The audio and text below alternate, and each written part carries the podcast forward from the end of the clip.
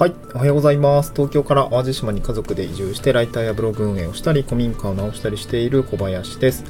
今日は移住先探しの話ですね。まあ、これから移住したいなとか、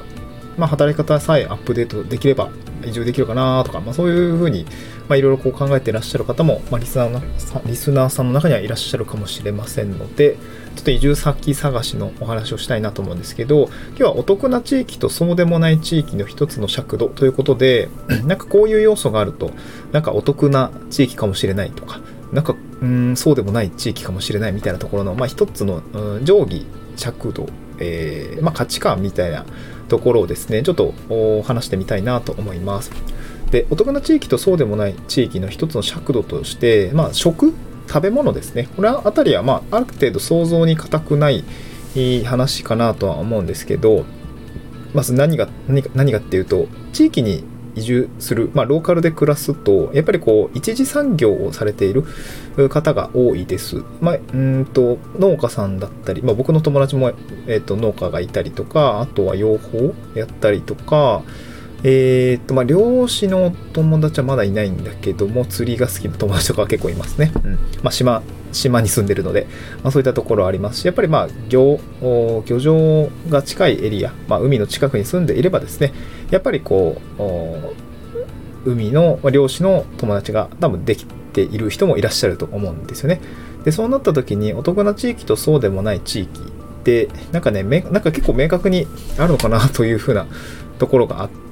そのその地域で作られて特産品の種類ですね地域で、えー、作られて特産品の種類でなんかねこう実実生活において結構そのお得だなとかうんなんかそうでもないぞっていう場面が結構あのあったりするかなと思います。で具体的に言うとどういうことかっていうとあの日頃よく使う、まあ、お野菜だったり食べ物だったりを作っている、まあ、つまり特産品としている地域は、えー、やっぱりあの実生活でめちゃくちゃもらったりするんであのお得感があるかなっていう感じがします。う、これも肌感ですけどね。で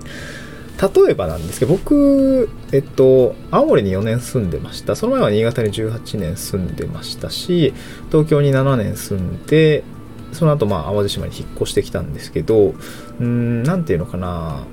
まあ、新潟だったら米ですよね。お米ですし、えーまあ、青森だったらりんごとか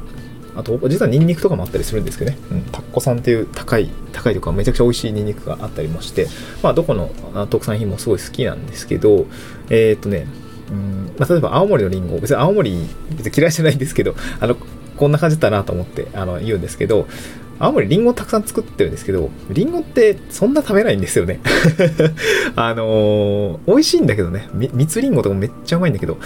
う、んジョナゴールドとかオーリンとかいろいろ種類があってすごい美味しいんだけれども、そんな食べないんだよね。うん。えっと、当時大学生だったので下宿で生活していたんですけど、下宿のね、廊下とかにもうりんごの木箱って、あのー見たことない人もいるかもしれないけど、結構大きいんですけど、そこにね、えー、丸々こう、リンゴがドサーって置いてって、もうなんかセルフ、テイクフリーでリンゴみたいな、どうぞみたいな感じで、あのー、もう本当に多分、一箱で何個ぐらい入ってんだろう、えー、7、80個ぐらい入ってんのもっと入ってんのかもしれないけど、そのぐらい入ってて、で、まあ、テイクフリーなわけですよね。うん。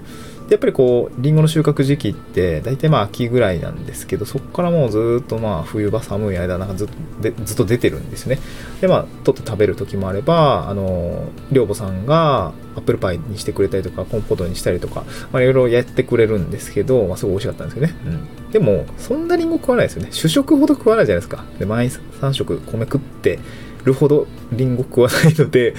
やっぱりなんか目の前にこう食べ物があってすごくありがたいんだけどもなんか、うん、お得さのあるまあその淡路に来てすごいお得だなと思ったのはえー、っとねその日常的に食べる野菜それ玉ねぎだよね。そうまさに玉ねぎがそうなんですけど玉ねぎってめちゃくちゃどんな料理でも使うじゃないですか。めっちゃ使うしカレーもそうだしさ。えー、なんだろう、サラダとかもそうだし、えー、なんか煮物とか肉じゃがとかかな、なんかそういうのあったりすると思うんですけど、玉ねぎほど使う料理、野菜そんなないと思うんですよね。で言うと、やっぱり玉ねぎを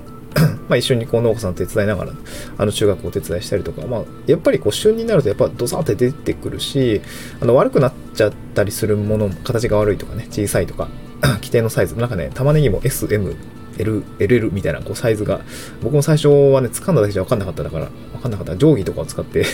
あの、あるんですよね。4つ穴が開いてて。で、そこに入ると、まあ M だよね、みたいな感じの定規があるんですけど、これをこう当てながらこう収穫していくんですよね。で、やっぱりそこに入らないちっちゃいもの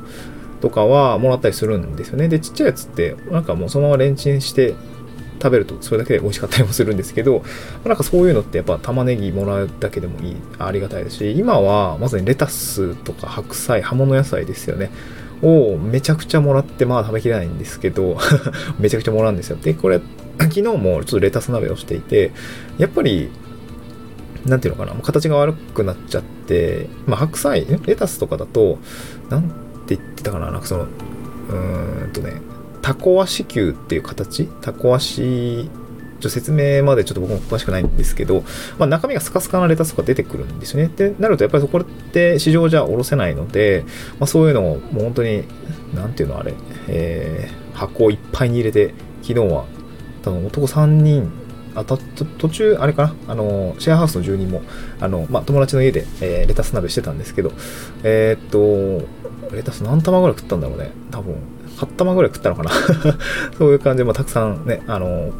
まあ、捨てちゃうものだからさ、まあ、SDGs 的にもいいかなと思って、まあ、そういうので食べることができて、まあ、本当にね、その回は、もう、4、5時間飲んで食ってましたけど、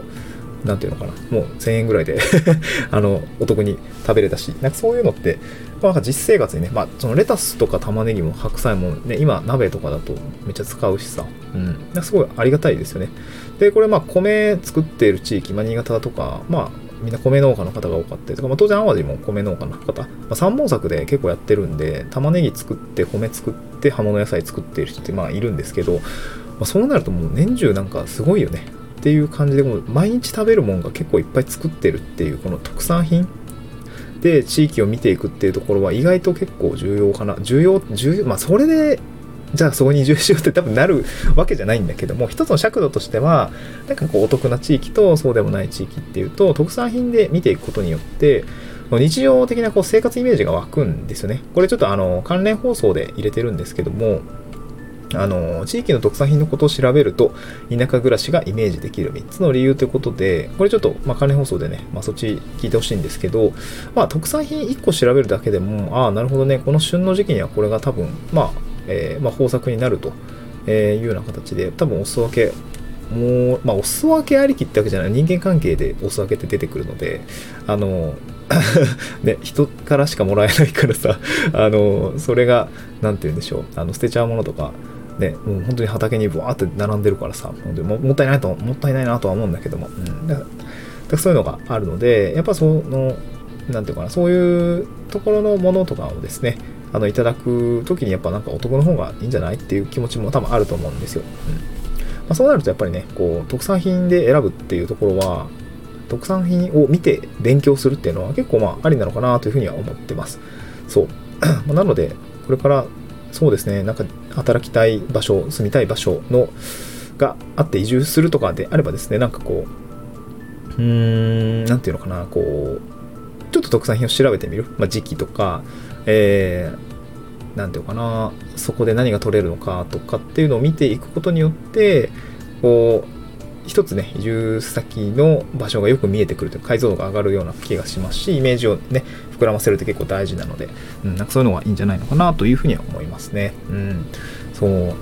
そうだね。なんか、うん、別に悪いわけじゃないんだけど、僕苦手なものがたくさん作ってる地域だと、なんかそれたくさんもらったらめっちゃしんどいなと思って。僕、牡蠣とか苦手なんですけど、あの、そう、広島はね、すごい好きで、また遊びに行きたいなと思ってるんですけど、広島の牡蠣食えないから、うん、まあ、牡蠣をお裾分けすることあんまないかもしんないけど、そう、僕の父がね、あの、あの、こもここから雑談なんですけど、父が、えっと、素潜り趣味でやってたんですよね、新潟にいた時。その時にはワカメどっさり取ってくるし、サザエとかもどっさり取ってくるんだけど、僕、海のもの結構苦手で、磯臭いのが苦手で。